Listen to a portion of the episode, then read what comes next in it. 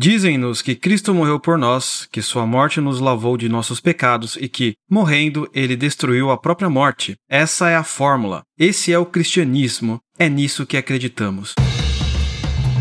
Eu sou Luciano Oliveira e seja bem-vindo ao podcast Oliver Talk, seu podcast que descomplica a cultura. E se prepare para mais um episódio especial feito para você.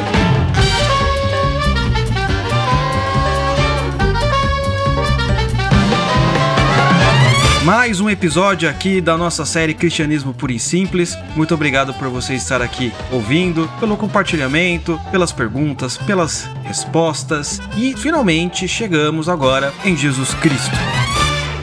Né? Depois de uma série de episódios, precisamos chegar em Jesus. Conforme nós falamos anteriormente para você, conforme nós falamos, né? Eu estou falando na terceira pessoa do plural. Quem, Quem eu sou agora para falar assim, né?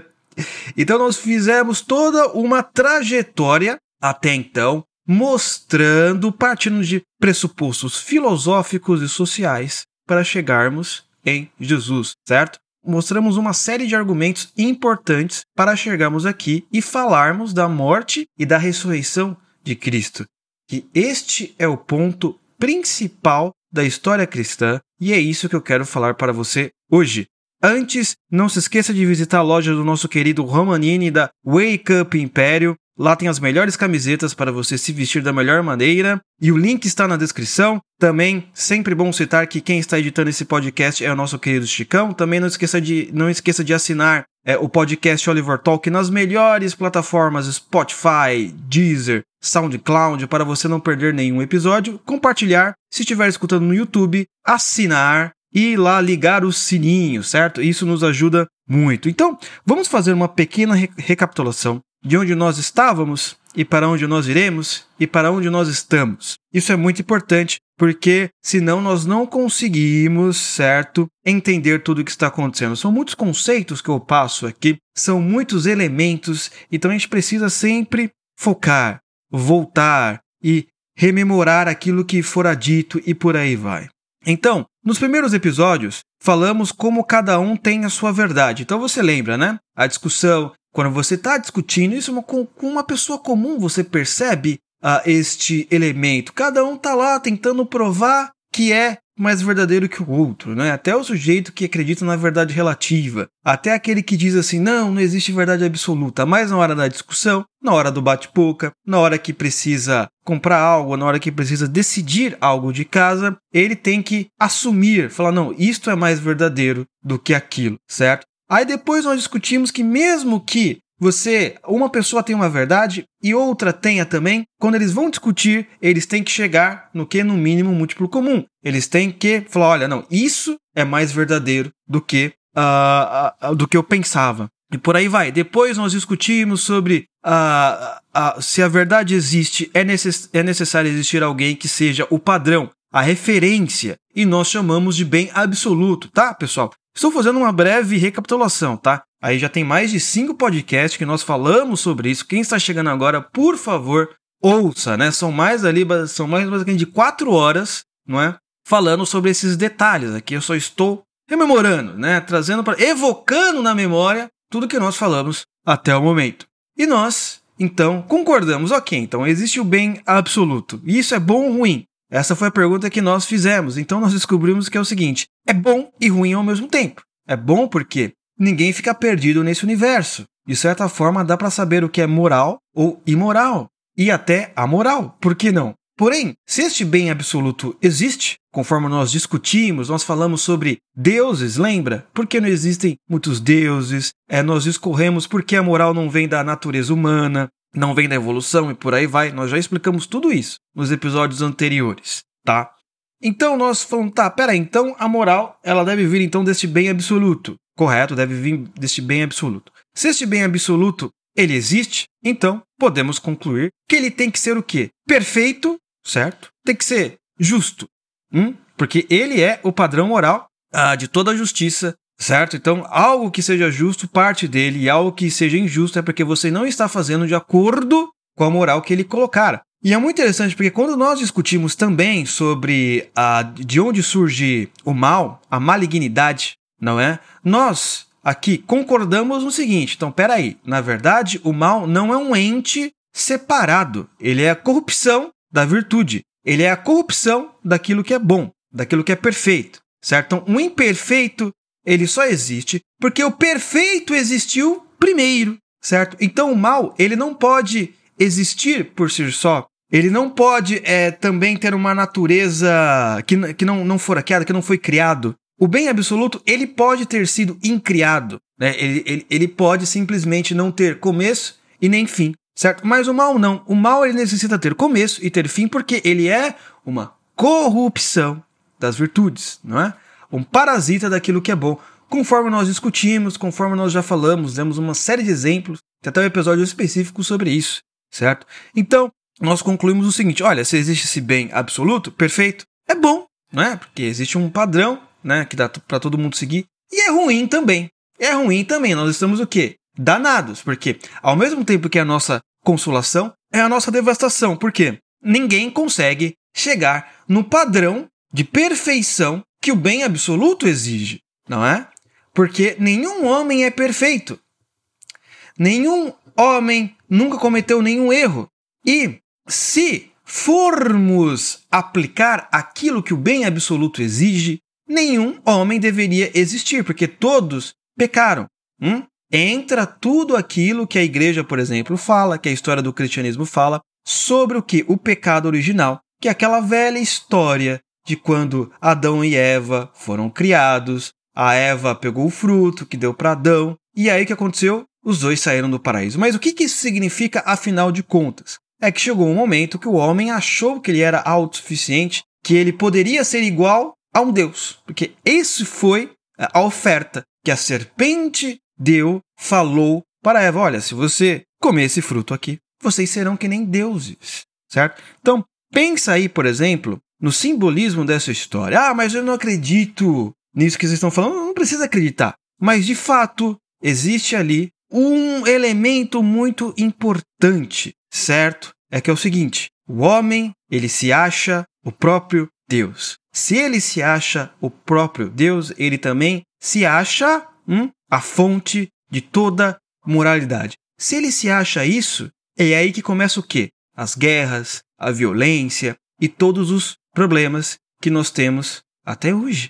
Não é porque ele, o homem, ele se acha autossuficiente agora. Ele acha que não precisa obedecer a um ser maior que diz: olha, respeita o seu próximo, ele acha que não precisa disso, certo? É aí que começa a vir todos os problemas que é dito nas escrituras e pelo cristianismo no geral, tá? Então, por exemplo, a partir do momento que todos os homens são pecadores, não é? Nós até falamos ah, em um dos episódios sobre que a moral não pode vir da natureza humana, porque nós discorremos sobre a moral. Não é a natureza humana, se você deixá-la sem as virtudes, sem um padrão moral, é uma destruição que acontece sem fim na humanidade. Se nós somos civilizados hoje, não é? Essa definição de civilização que nós temos hoje, se nós somos civilizados, se nós respeitamos, etc, etc, etc, é que o que a sociedade ela teve que entender esta moral que foi passada, porque senão nós jamais é, chegaríamos, não é, aonde chegamos como sociedade. Nós não conseguiríamos nem erigir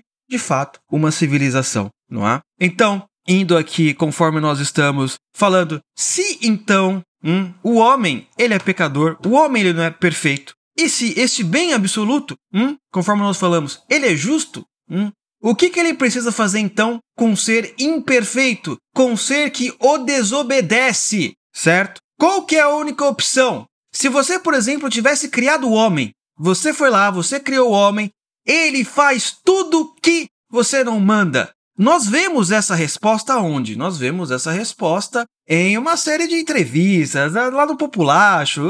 Todo mundo aqui é Populacho também, né? Mas, assim, conversando com as pessoas, olha, por mim, eu, eu extinguiria a raça humana, certo? Porque o homem é isso, o homem é pecador, papapá, papapá, o homem não presta, papapá, papapá faz tudo errado, tá, tá, tá, tá, tá, tá, tá, tá, não é?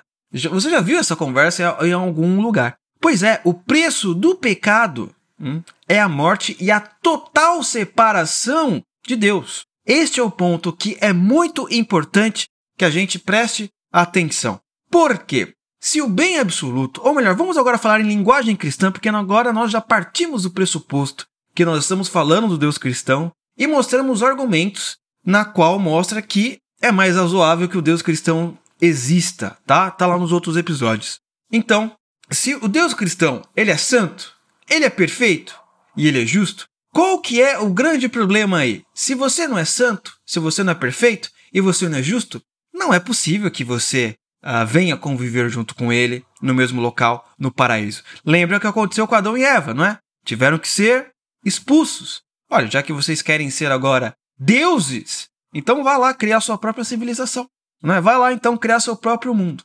Então qual é o problema? Se você não é santo, se você é manchado por este pecado, se você não obedece algo que esse Deus fala, você não pode conviver com ele, porque o santo não pode uh, viver com aquele que é impuro, imperfeito, não é? Desobediente, pecador, que carrega consigo a mancha do pecado original. Hum. Ah, mas então você está falando que Deus ele está simplesmente ah, me castigando? Não é por causa de um sujeito que eu não conheço que se chama não, não, não, não, não, não, não, não, não, não. Olha na sua própria vida. Você mesmo comete esses erros. Você mesmo não consegue atingir o padrão divino, certo? Não atingindo um padrão divino, nenhum homem é capaz de conviver com Deus. Todos realmente merecem ir para, sei lá, o inferno ou para qualquer outro lugar, menos estar com Deus. Porque ele não atingiu o padrão de perfeição. E qual que é o problema? Eis a grande charada do cristianismo. Charada não, né? A grande explicação. Nenhum homem consegue atingir esse, esse padrão de santidade e de perfeição, certo? Porque a própria natureza humana não permite isso, certo? A própria natureza humana não permite uh, este elemento. E talvez você esteja pensando assim: não, mas eu não erro em nada, né? Eu sou a pessoa mais perfeita do mundo. Eu faço tudo o que tem que se fazer, ah, não é? Então, mas assim, o ponto é o seguinte: aí você está se comparando de acordo com a lei dos homens. Ah, eu não, eu não roubo, eu não mato, né? Eu, eu, eu, eu não montei uma quadrilha. Eu não fiz um mensalão. Não é isso. É muito mais do que isso. É dentro de você já há este pecado original que faz com que você uh, não ame como deveria amar as pessoas. Não sirva como deveria servir. Não ama a Deus como deveria amar. É simplesmente. Uh, é um sujeito luxurioso. Luxurioso existe, né? De luxúria.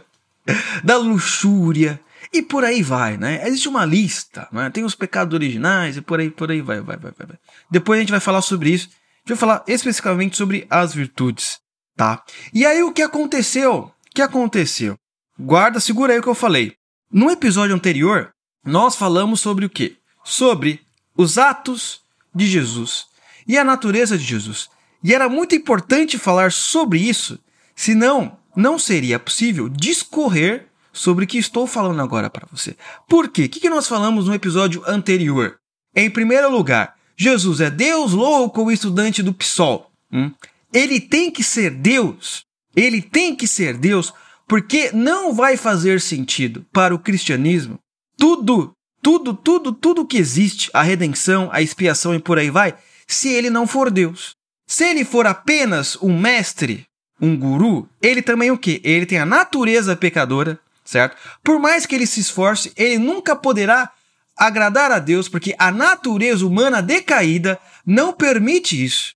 Esse é o ponto. Ah, se ele for só uma pessoa legal, se ele for apenas um mestre, se ele for apenas um revolucionário, etc, etc, etc.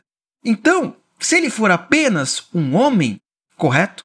Ele jamais poderia simplesmente ser santo e agradar a Deus de maneira perfeita. Ele tem que ser o quê? Ele não pode simplesmente ser homem, porque senão a natureza humana dele falha, pecadora, carregada do pecado original, jamais conseguiria agradar a Deus 100%. Por isso que Jesus, ele precisa ser Deus e vocês irão entender agora. Lembra que eu falei ah, no início do podcast sobre ah, o ponto-chave do cristianismo. E qual que é? Vou repetir de novo a frase, que na verdade foi dita por C.S. Lewis. dizem-no que Cristo morreu por nós, que sua morte nos lavou de nossos pecados e que, morrendo, ele destruiu a própria morte. Essa é a fórmula. Esse é o cristianismo. É nisso que acreditamos. Então vamos lá. Vamos, agora começa o podcast. Agora começa o episódio de hoje. Era só apenas uma introdução de tudo que eu falei agora, porque este, este episódio ele vai fechar tudo que eu falei até o momento. Ele vai fechar todas aquelas coisas que eu tenho falado desde o começo, desde o começo, certo? Para nós fecharmos esse, vamos dizer assim, esse arco e partir para o próximo. Então, esse é um elemento muito importante. Então, qual que é minha pergunta para você que está escutando agora, meu amigo? Um dos símbolos mais visíveis do cristianismo. E qual, qual quando você vai numa igreja, o que, que é mais visível? Não importa qual seja a igreja. A cruz. Hum? É a cruz de Cristo. A cruz que Cristo carregou é um dos símbolos mais visíveis, não é? Do cristianismo. Então, simplesmente, se você nunca entrou, se você não frequenta, se você não conhece, você já reparou nisso, não é? Que a cruz, ela está simplesmente em quase em todos os lugares, né? Os cristãos a, carregam ela, ela, ela está nas igrejas por aí afora, nos filmes uh, que tem alguma referência cristã e por aí, por aí vai. Então, a cruz é um dos símbolos mais visíveis, certo? Mas por que então é a cruz que os cristãos escolheram para se tornar o símbolo mais visível? Não vou falar o mais importante, tá? É evidente que também é, é, o mais importante, mas eu digo mais visível para quem não conhece, no, no, sentido que é o seguinte: olha, o mais popular é a cruz. Não é? A cruz está em todo lugar. Então, mesmo se, se o, o. Isso tanto o católico evangélico, às vezes, sei lá, o cara ele. Ele compra um, um ícone, né, de um santo, o santinho tá carregando uma cruz, aí tá lá o evangélico, tá lá carregando a, a cruz, sei lá, na casa dele, pode ter a cruz em algum lugar, então é um dos símbolos mais visíveis, isso sem sombra de dúvidas. Por quê?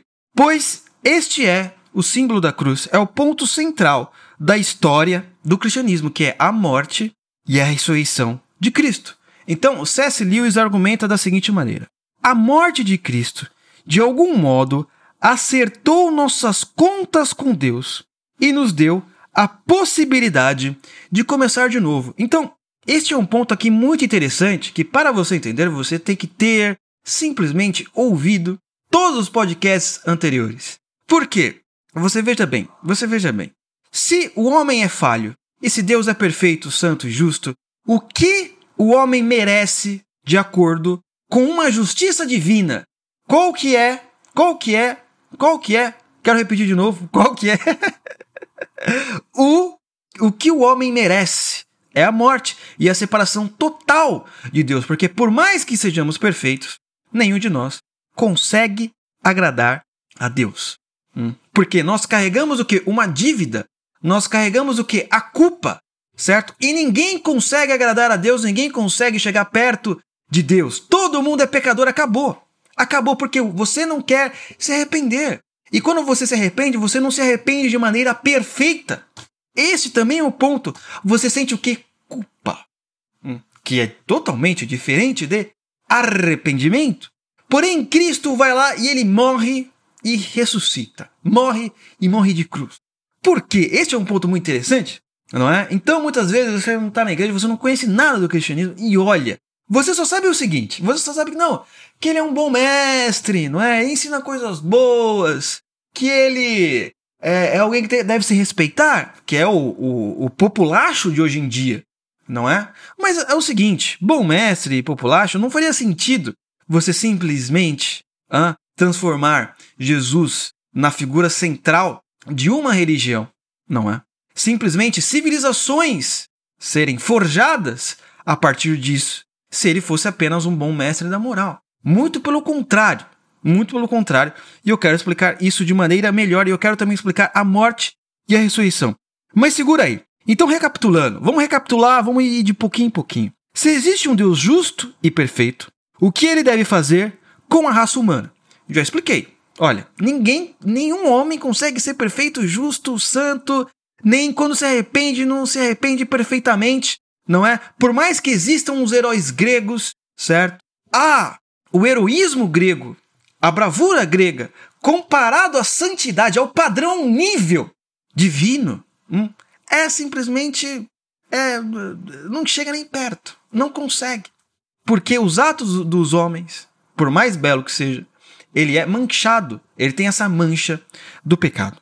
Certo? Então, só é possível evitar a condenação de alguém. Então, esse é o ponto importante que Lewis ele vai entrar aqui uh, para discorrer.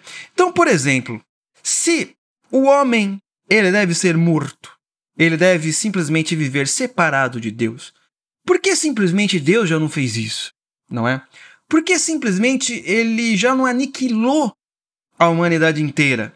Por que simplesmente ele falou: olha, eu vou dar, vou fazer um great reset. Mandando reverendo, dar um great reset. Vou resetar. Não, de, desde que Adão, não é? Desde que Adão fez aquela bobagem, Adão e Eva, eu vou resetar a humanidade. Por que ele não fez isso? Por que ele não fez isso? Porque alguém resolveu chegar para Deus e dizer o seguinte: Olha, olha, vamos lá. Eles realmente pecaram. Eles realmente são desobedientes. Eles realmente não são santos. Não são perfeitos, certo? Eles desobedeceram. E eles têm a mancha desse pecado original.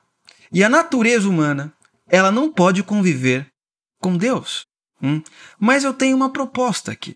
E se eu, e se eu assumir a dívida dos homens, da humanidade, e se eu pagar para você a dívida que, que eles têm, se eu assumir essa dívida e simplesmente pagar por ela para que eles, os homens e as mulheres do mundo inteiro, possam ter acesso à graça, à beleza e à justiça divina também. Esse é um ponto central. Quem é esta pessoa que fez isto? Esta pessoa se chama Jesus Cristo, o nosso Senhor Jesus Cristo. Então, isso é muito importante para você entender você que simplesmente não conhece, não tem imaginário, não imagina porque é justamente o símbolo, é justamente a morte e a ressurreição de Cristo que é uh, um dos símbolos mais importantes do cristianismo. Parece até loucura, mas como a morte de alguém pode ser importante, não é? Pode ser é motivo uh, de alegria perene. Porque qual que é o preço? Hum, hum, qual que foi o preço cobrado para que a humanidade pudesse de novo ter acesso a Deus, ter feito uma aliança, de poder simplesmente ser amigo de Deus novamente. Era o quê? Era o preço do sangue de Cristo. Esse é o ponto. Eu vou explicar com mais detalhes. Nossa, eu estou passando muitos conceitos aqui, eu sei, mas uh, a gente vai ficar uh, o quanto for necessário para explicar tudo de maneira bonitinha, tá bom? Então vamos lá. Eu quero ler um trecho que Lewis fala na página 74, para quem tem a edição, edição do Cristianismo Puro e Simples, da Martins Fontes, tá bom? Então quero ler aqui, rapidamente. Vamos lá. É, Dizem-nos que Cristo morreu por nós, que sua morte nos lavou de nossos pecados, e que morrendo, ele destruiu a própria morte. Essa é a fórmula. Esse é o cristianismo. É nisso que acreditamos. A meu ver, Todas as teorias que construímos para explicar como a morte de Cristo operou tudo isso são perfeitamente dispensáveis, meros esquemas ou diagramas que podem ser deixados de lado quando não nos ajudam e que, mesmo quando são úteis, não devem ser tomados pela própria realidade. Não obstante, alguma teoria merece um exame mais detido. Aqui a maioria das pessoas conhecem, e aqui já mencionei, a de que fomos absolvidos do castigo porque Cristo se ofereceu para ser castigado em nosso lugar. Ora, à primeira vista parece uma teoria bastante tola. Se Deus estava disposto a nos perdoar, por que não nos perdoou de antemão?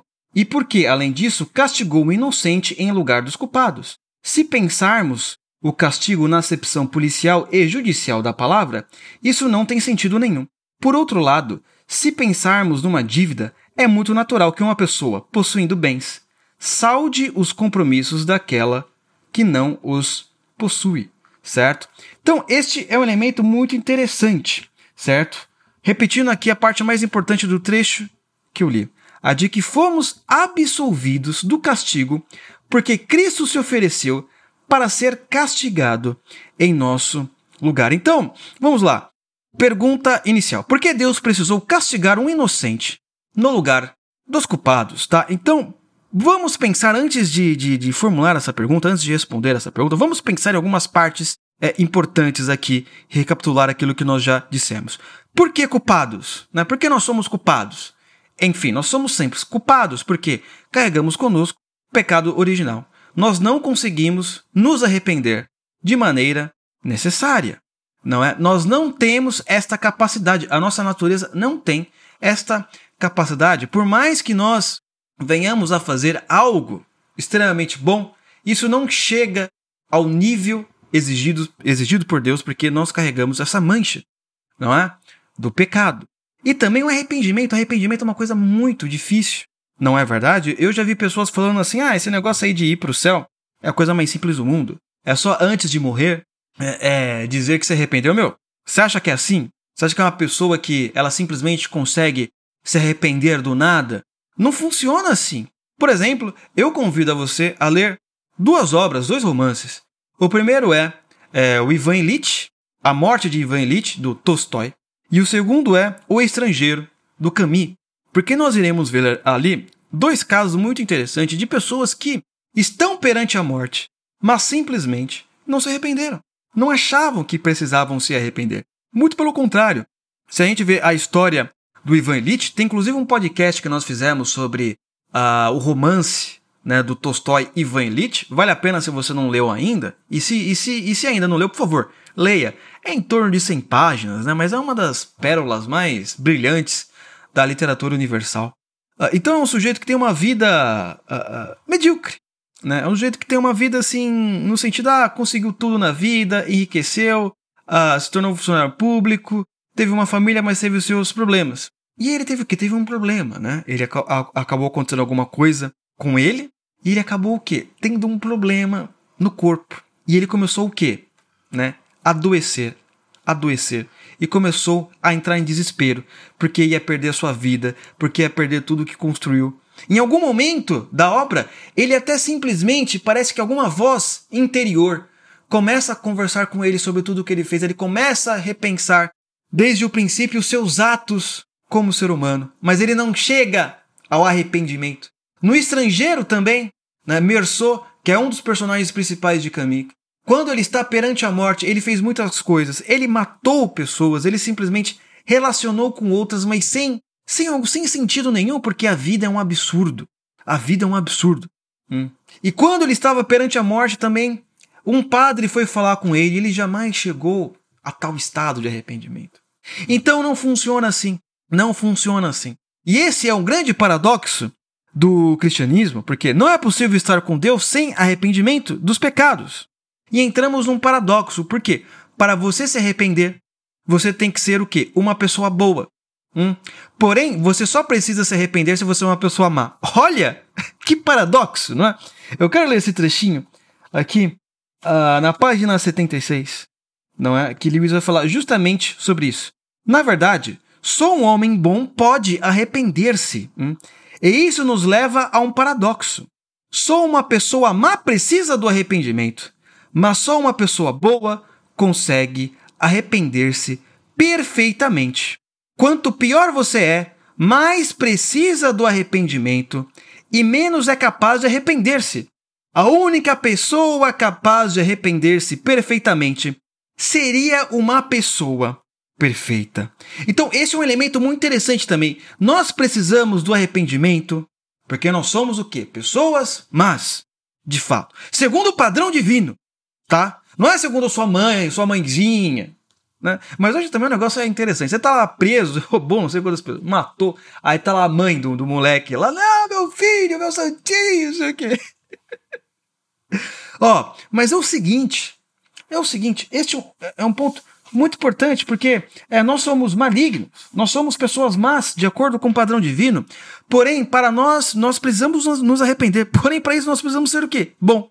Então, também ser bom. Para ter um arrependimento, é, um arrependimento santo, perfeito, esse tipo de arrependimento que Deus, ele aceita. E é aí que a história de Jesus Cristo, Jesus Cristo ser Deus, faz todo o sentido e agora iremos voltar àqueles, aquelas pontas soltas que eu deixei no começo. Não é? Mas, poxa, mas por que ele tem que assumir a culpa? Por que não poderia ser uma outra pessoa? Por que Deus simplesmente não poderia deixar para lá? Isso eu já expliquei, porque é uma natureza santa, é uma natureza, uma natureza divina e justa. Ele nem deveria, nem precisaria simplesmente deixar o homem vivo. Não é? Deixar a propagação da raça humana. Certo? Então aí, eis o ponto principal que eu quero explicar para vocês. Então, Jesus Cristo, ele assume essa dívida. E quando nós examinamos os escritos, os escritos, os evangelhos, diz o seguinte, que ele carregou o pecado do mundo nas suas costas. Hum? Na hora que ele estava carregando a cruz, ele estava carregando o pecado do mundo. Esse é um elemento muito importante. Eu quero trazer para vocês uma imagem que João Batista fala de Jesus e vai deixar as coisas mais claras, né? Existe uma alusão que fala que Jesus é o Cordeiro de Deus hum, que dá a sua vida pelo mundo. Por que Cordeiro? Porque antes de Jesus aparecer, o povo judeu, que é uma história que está no Antigo Testamento, sacrificava sacrificava animais a Deus como uma forma, certo, de perdão dos seus pecados. Então, mas tinha que ser o que? Animais puros. Né? E um deles era o que? Era o cordeiro, um cordeiro sem mancha, um cordeiro puro que precisava ser sacrificado. Porém, porém, o que de fato acontecia, na verdade, tudo aquilo era o que? Era uma alusão.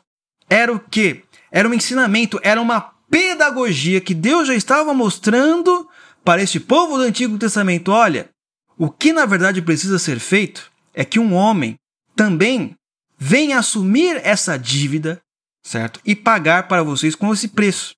Que o preço é, o preço é o sangue. Por isso que se fala que o sangue de Jesus tem poder. Jesus tem poder.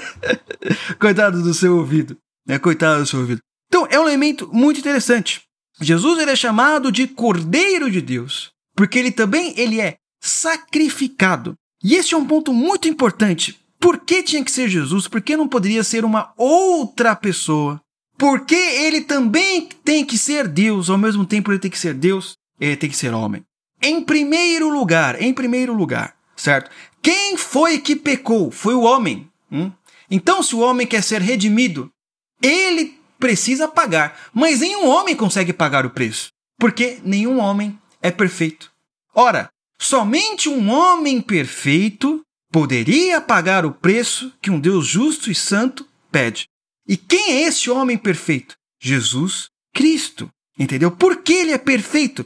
Porque ele é Deus, certo? Então você conhece aquela velha história de que a Maria, né, Virgem Maria, ela simplesmente, não é? Um anjo foi falar com ela, olha, de você vai nascer o Salvador de Israel. Por que tinha que ser isso? Não é? Porque Jesus ele não podia conter também o quê?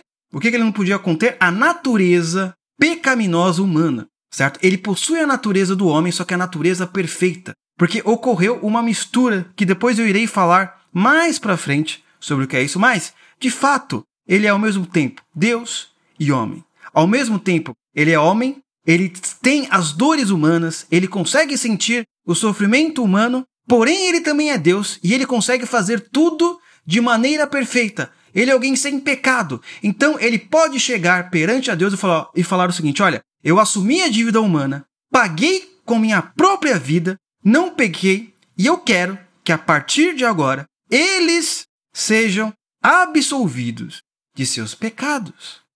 Certo? E por isso que os apóstolos falam o seguinte: que o sangue de Cristo, certo? Nos comprou, nos tirou do reino das trevas e nos trouxe para o reino da luz. O sangue de, de, de Cristo é o que? É a moeda, não é? É o preço que foi pago. E até hoje, por exemplo, os cristãos, eles, não é? Sempre falam do sangue de Cristo, né?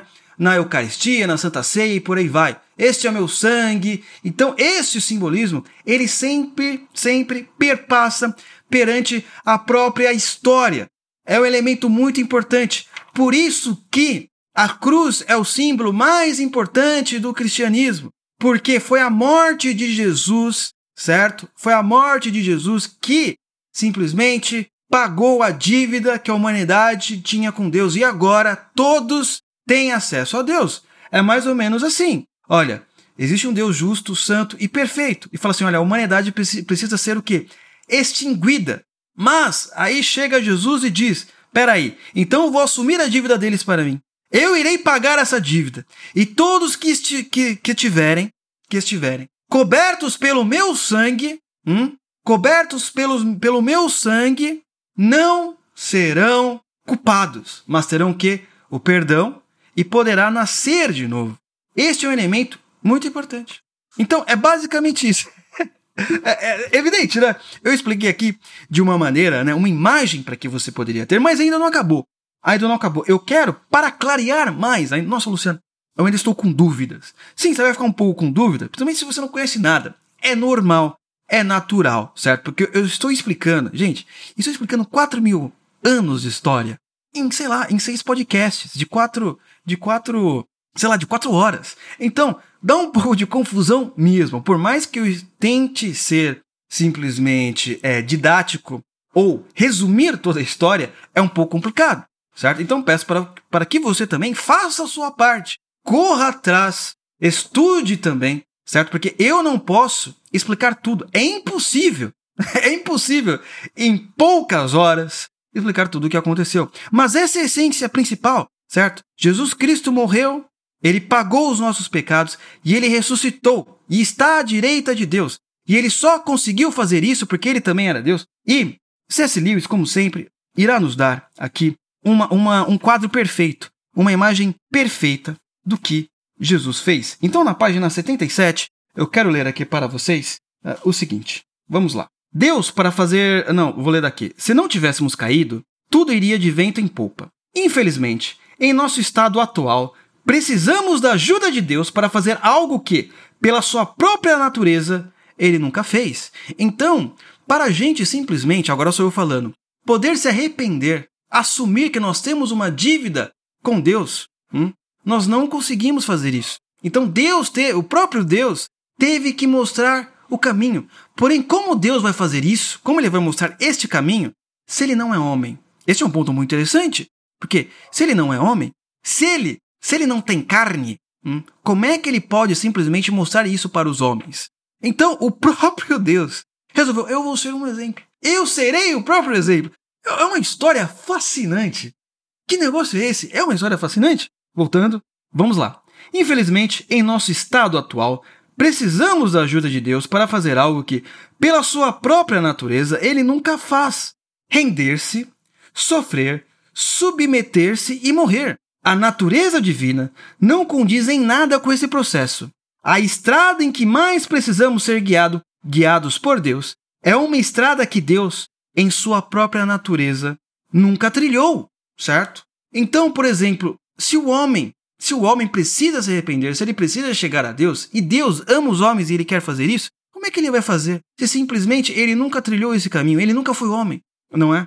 Esse é o problema. Ele só pode, então aqui, ah, eu vou simplesmente lá do céu passar uns mandamentos e os homens que se virem aí. Ah, mas eles nunca poderão ser perfeitos, eles não sabem o que é arrependimento perfeito. Ele, Deus poderia falar, não interessa, não interessa. Porém, aí vem um versículo chave do cristianismo. Porque Deus amou o mundo de tal maneira que enviou seu Filho unigênito para todo aquele que nele crê não pereça, mas tenha vida eterna. Esse é o ponto. O que, que o versículo está falando aí? Olha, eu amo os homens. Então, certo? Só que é o seguinte: tudo que eles fazem, de certa forma, é errado, é injusto, não é santo. Então, eu amo eles, irei salvá-los. Eu mesmo vou virar o quê? Ser humano. E irei mostrar o caminho hum, Irei mostrar o caminho. Eu mesmo serei exemplo de uma vida santa e de um arrependimento perfeito, e eu irei pagar esta dívida que nenhum homem consegue pagar. E todos que estiverem sob o sangue de Cristo, lavados com seu sangue, poderão ter o quê? De novo, amizade com Deus. Muito interessante. Continuando aqui, continuando. Deus só pode partilhar conosco o que tem, mas ele não tem essas coisas em sua própria natureza. Então, os problemas uh, da natureza humana, a dor, a angústia. Não estou falando nem, nem pecado, né? Não estou falando de pecado. Estou falando dos nossos problemas. O que é sentir dor? Né? Por, por exemplo, eu aqui, eu estou fazendo esse podcast, mas estou com uma bolha aqui no meu dedo, porque eu simplesmente eu queimei. Eu fui lá fazer um, um eu fui preparar o almoço e eu queimei, né? Queimei lá na frigideira, tal. Mas Deus nunca sentiu dor. Você entendeu? Não dá para ele sentir dor nesse sentido, porque ele simplesmente não é, não é matéria. Não é matéria. Ele apenas criou o homem. Não é verdade? Ele pode ter criado o conceito de dor, mas angústia, o que é angústia para Deus? Mas quando ele simplesmente torna-se homem, ele começa também o que? Compartilhar das dores e sofrimento da natureza humana. Nós falamos, por exemplo, que a, na paixão de Cristo, por sinal, nós estamos na quaresma, né? está quase chegando a Páscoa, né? então é sempre bom rememorar isso. Né? Antes de Jesus ser crucificado, ele estava onde? No Getsemane, certo? No jardim, orando, porque ele iria ser crucificado. E ali ele começa o quê? Soar sangue. Oh, soar sangue não, hein? Tô analfabeto, desculpa, pessoal, é suar. Começa suar sangue, né? Aquele momento de angústia. Então, o que nós estamos vendo aí é o próprio Deus passando pelos problemas né, humanos, né? Ele mesmo estando aqui na Terra como exemplo. Então, mas continuando aqui o que Lewis diz, disse. Suponha, no entanto, que Deus se torne homem. Suponha que nossa natureza humana seja amalgamada com a divina na forma de uma pessoa. Essa pessoa poderia nos ajudar, poderia submeter-se à vontade de Deus, sofrer e morrer, porque seria um ser humano. Poderia fazer tudo isso perfeitamente, porque concomitantemente seria Deus. Você e eu só podemos percorrer esse processo se Deus o fizer ocorrer em nós. Mas Deus só pode fazê-lo se for um homem. Hum? Assim como o nosso pensamento só pode ir adiante por ser uma gota tirada do oceano da inteligência divina, assim também nossa tentativa de morrer só dá certo se participarmos da morte de Deus. Porém, só podemos participar dessa morte se ele morrer. E ele só pode morrer se for um homem. É nesse sentido que ele paga as nossas dívidas e sofre por nós aquilo que, por sua própria natureza, não precisaria fazer, não precisaria sofrer de modo algum. Então, este é um elemento muito importante da história do cristianismo, não é? Da história do cristianismo. Então, por isso que é importante que Jesus seja Deus, porque se ele não é Deus, ele não consegue o quê? Ser perfeito. E ele não consegue simplesmente agradar a Deus. Não é? não consegue pagar essa dívida. Se ele é um bom mestre, se ele é qualquer pessoa, ele ainda possui o quê? A natureza corrompida humana. E cara, que história fascinante, né? Porque Deus ele poderia simplesmente acabar com a humanidade, mas ele resolveu não, eu amo a humanidade e eu vou lá, vou enviar meu filho, hum, e ele vai o quê? Ele vai dar a vida pelos homens. E o próprio filho aceitou, certo? A pagar essa dívida, que era a única maneira não é porque a justiça de Deus clamava por isso, não é? A justiça, olha, eu não posso deixar, porque eles simplesmente estão o quê? Estão são pecadores. Mas é o seguinte, vem Jesus, né? O filho de Deus, e simplesmente fala: "Eu assumo essa dívida". E o preço qualquer, é? o preço é o meu sangue. Ele morre crucificado, ressuscita, paga essa dívida, certo? E todo mundo que aceita Jesus simplesmente é lavado com esse sangue. E aí o que acontece uh, uh, com as pessoas? Esse é um elemento importante também do cristianismo.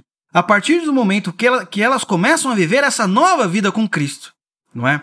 Ir para a igreja, se alimentar né, do alimento que Cristo oferece, eles também conseguem ter o que? Força para trilhar esse caminho. Eles começam a ter o que? Força para se arrepender. Até então não tinha, porque o próprio Deus o que? compartilha com eles essa força. Porque esse é um elemento muito interessante. A gente só consegue se arrepender.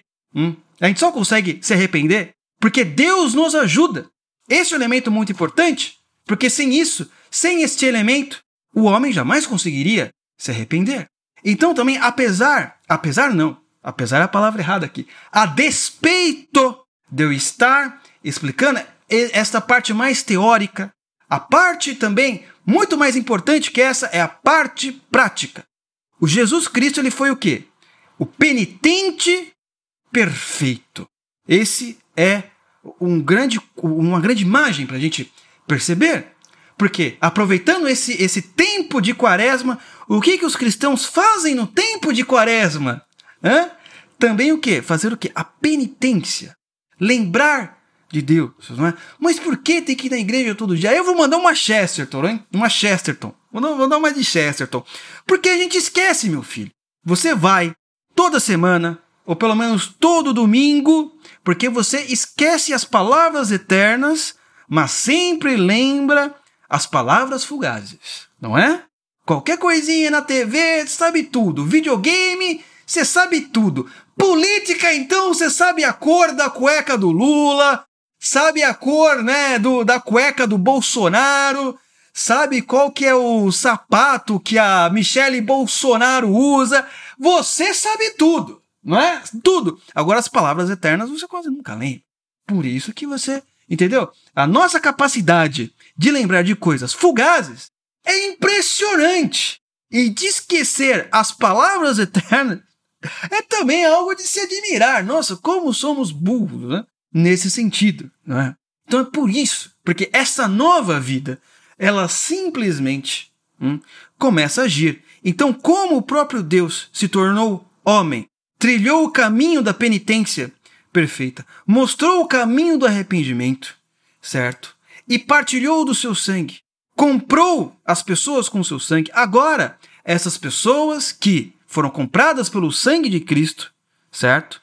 Elas não estão mais o que não estão mais o que? À mercê da ira divina, que afastava a pessoa de Deus, né? O pecado original e por aí vai. Este é um elemento muito importante. E aí o que acontece? Ela começa a se arrepender de maneira perfeita. Mas Luciano, vamos lá, vamos lá, vamos lá. Eu olho aí muita gente na igreja que não faz nada disso. Amigão, eu vou te falar a coisa mais importante. E daí? E daí? De fato é, Cada um tem a sua vida. Se o cara não tá fazendo aquilo que é necessário, se ele realmente é um hipócrita, se ele realmente não faz aquilo como deveria, não se preocupe com isso, porque cada um vai ser julgado de acordo com seus atos. Não se compare com os outros. Mesmo se o cara for bom demais, se você achar ele santo demais, e nem se você achar ele hipócrita ou pecador demais. Siga a sua vida, porque é, serão seus atos que serão julgados perante a presença de Deus. Não é se você ficou nervosinho, etc. Não, deixa lá, irmão. Evidente, se o cara estiver fazendo uma coisa errada, se estiver extorquindo o povo, tem que denunciar mesmo. Entendeu? Tem que denunciar mesmo. Mas assim, de fato é evidente que existe pessoas ruins também. É? Mas a igreja é isso, gente. A igreja é o quê? Ela é o lugar dos pecadores. Ela é o lugar dos hipócritas. Chesterton fazia, dizia isso também. Tá cheio de hipócrita aí. Pode vir, tem lugar mais um. Tá cheio de pessoas imperfeitas, porque é isso que Deus quer. Deus quer as pessoas imperfeitas, porque Ele morreu pelas pessoas imperfeitas. Você tá entendendo, o Tchan? Você tá entendendo, Tchan? Evidente também, né, que vai ter. Mas isso que é engraçado, né? A nossa mente, é, é aquela coisa, né? a nossa mente, é uma mente fugaz. Nós só lembramos dos exemplos ruins e dos grandes exemplos, não é? E dos grandes exemplos. Né? Parece que o exemplo ruim ele sempre se escancara assim, né? Mas e dos bons exemplos? Das pessoas que se sacrificam para ajudar os outros, das pessoas que largam tudo para ajudar os pobres e os famintos e por aí vai, etc, etc, etc, etc. Então, esse é um elemento muito importante. E eu quero parar por aqui porque eu acho que eu já falei demais. eu acho que eu já falei demais. E é o seguinte, então, recapitulando tudo agora, recapitulando tudo. Então nós começamos, para fechar, concluído, concluindo, nós começamos a falar, não é? Que existe uma verdade, certo? Esta verdade, ela só existe porque existe um bem absoluto, na qual é a referência do certo, do errado, da verdade e da mentira, do bom e do mal. Não é? Ele é a própria fonte da bondade certo? Ok, mas esse bem absoluto, qual é o problema? Se ele é perfeito, se ele é santo e se ele é justo, o que, que ele tem que fazer com uma criatura que é imperfeita, que é pecadora, que nunca se arrepende, que acha que está fazendo tudo certo, que está guiando a humanidade à beira do abismo? O que, que ele tem que fazer? É evidente. acabar com os seres humanos, não é? Ele teria. É só um estalo. Só um estalo. Acabou. Mas ele não resolveu fazer isso. Eu amo os homens. Certo? Porém, eles têm o quê? Um pecado. Né? Eles têm o próprio pecado original. A única maneira de eles poderem simplesmente serem amigos de Deus de novo, serem filhos de Deus, como é o termo que, é, uh, que a própria Bíblia usa, serem filhos de Deus. É o que? É se alguém assumir a dívida deles hum, e simplesmente pagar. Seria um penitente perfeito. Ele simplesmente conseguiria obedecer a Deus de tal maneira, assumiria a dívida, o pecado humano e falaria assim: olha, é o seguinte, eu paguei a dívida dos homens. Com o meu sangue, eu não precisaria morrer. Provei o meu amor por eles, certo? E agora, todos que quiserem aceitarem o sangue de Cristo serão quê? Serão também, todos esses serão filhos de Deus. Muito importante, né? Este exemplo. E aliás, se você ver também uh, esse arquétipo, né, o que Jesus faz, é o padrão de amor mais elevado que nós temos na grande literatura, na alta cultura, seja lá o que for. Porque o que é o amor verdadeiro? É aquele que dá a sua vida. Não é? Então, repare bem, repare bem. Se você reconhece esse nível de amor, seja num filme, seja na cultura pop, seja em qualquer outro lugar, nossa, ele deu a vida pelos seus amigos, não é? Você acha um alto nível de amor. Sei lá, você assiste um filme de ação, de herói, que o cara vai lá e sacrifica. Agora imagine alguém que dá a vida pelos seus amigos e também por pessoas que o apedrejaram. Hã? Esse não ama ainda mais, não é? E também pessoas que o negaram. Né? Então você vai, olha assim, né? A Pedro, né? Conta a história que ele falou: Não, se o Senhor for perseguido, morto, eu estarei lá. E eu, eu, eu vou estar junto contigo, jamais te abandonarei. E Cristo fala. Você lembra que Cristo fala? Eu lembro sempre daquela, daquele filme, né? Ah, aquele filme Jesus de Nazaré. Não esse daqui, não esse novo, não é? O do Mel Gibson. Novo não, né? Vamos dizer assim, recente. Mas Jesus de Nazaré, aquele antigo do, do, do diretor italiano. E, né, Cristo fala assim: olha, quando o galo cantar pela terceira vez, você me negará. E não sei o que. Não, não é possível. E ele vai e quando Cristo está sendo julgado para ser crucificado, alguém encontra Pedro e fala: Não, mas era, não era você que andava com Cristo? Não, ele não, eu não conheço, nunca ouvi falar. E o galo canta, né? Ele lembra: Cara, eu neguei a Jesus. Cara, é, essa é uma parte, sinceramente, que me, meu coração ele fica rasgado, porque quase todos nós somos um pouco assim, sabe? A gente fala que vai fazer o negócio e não faz. A gente promete que vai fazer e não faz. A gente fala que vai estar tá com a pessoa e, e não tá. A gente trai, não sei o que, faz um monte de coisa, sabe? É uma coisa assim, é impressionante. Mas é isso, meus amigos, mas é isso. Eu quero encerrar por aqui esse podcast que fechou esse arco, né? Não fechou a série, mas fechou esse arco sobre por que nós precisamos de Jesus Cristo. Agora nós iremos partir para as virtudes cristãs certo? Para explicar como é que é, como funciona e por que existem. Tudo bem, pessoal?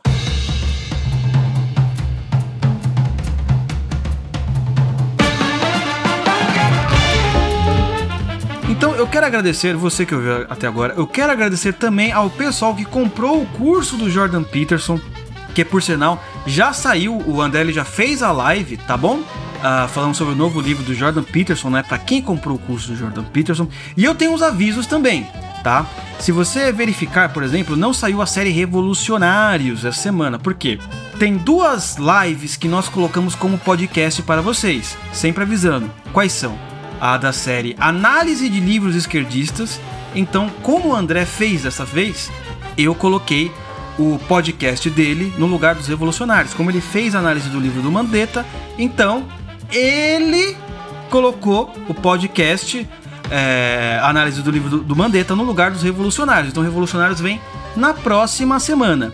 E a outra série que também vai é a série sobre quadros de arte, sobre história da arte, que também a gente faz uma vez por semana, tá? E História da Arte volta agora no domingo, às 8 horas, no nosso canal lá no YouTube. Eu espero que você esteja lá também para nos prestigiar. Caso não, Quinta-feira vai sair, próxima semana, quinta-feira sai então podcast sobre a história da arte, tudo bem? Outro aviso importante também, sábado agora, a nossa aula do Teatro das Ideias sobre Alexandre o Grande, tá bom, pessoal? 11 horas, para quem não conseguir assistir 11 horas no sábado, vai estar gravado e também agora no Teatro das Ideias nós colocamos em formato podcast, tá? Mas isso é só para quem assina o Oliver Club. R$ 29,90 por mês, menos de um real por dia para você ficar inteligente, certo? E entender, ir além do podcast, não é? Então quero agradecer você que ouviu até agora e muito obrigado. Um abraço para os meninos e um beijo para as meninas. Fui!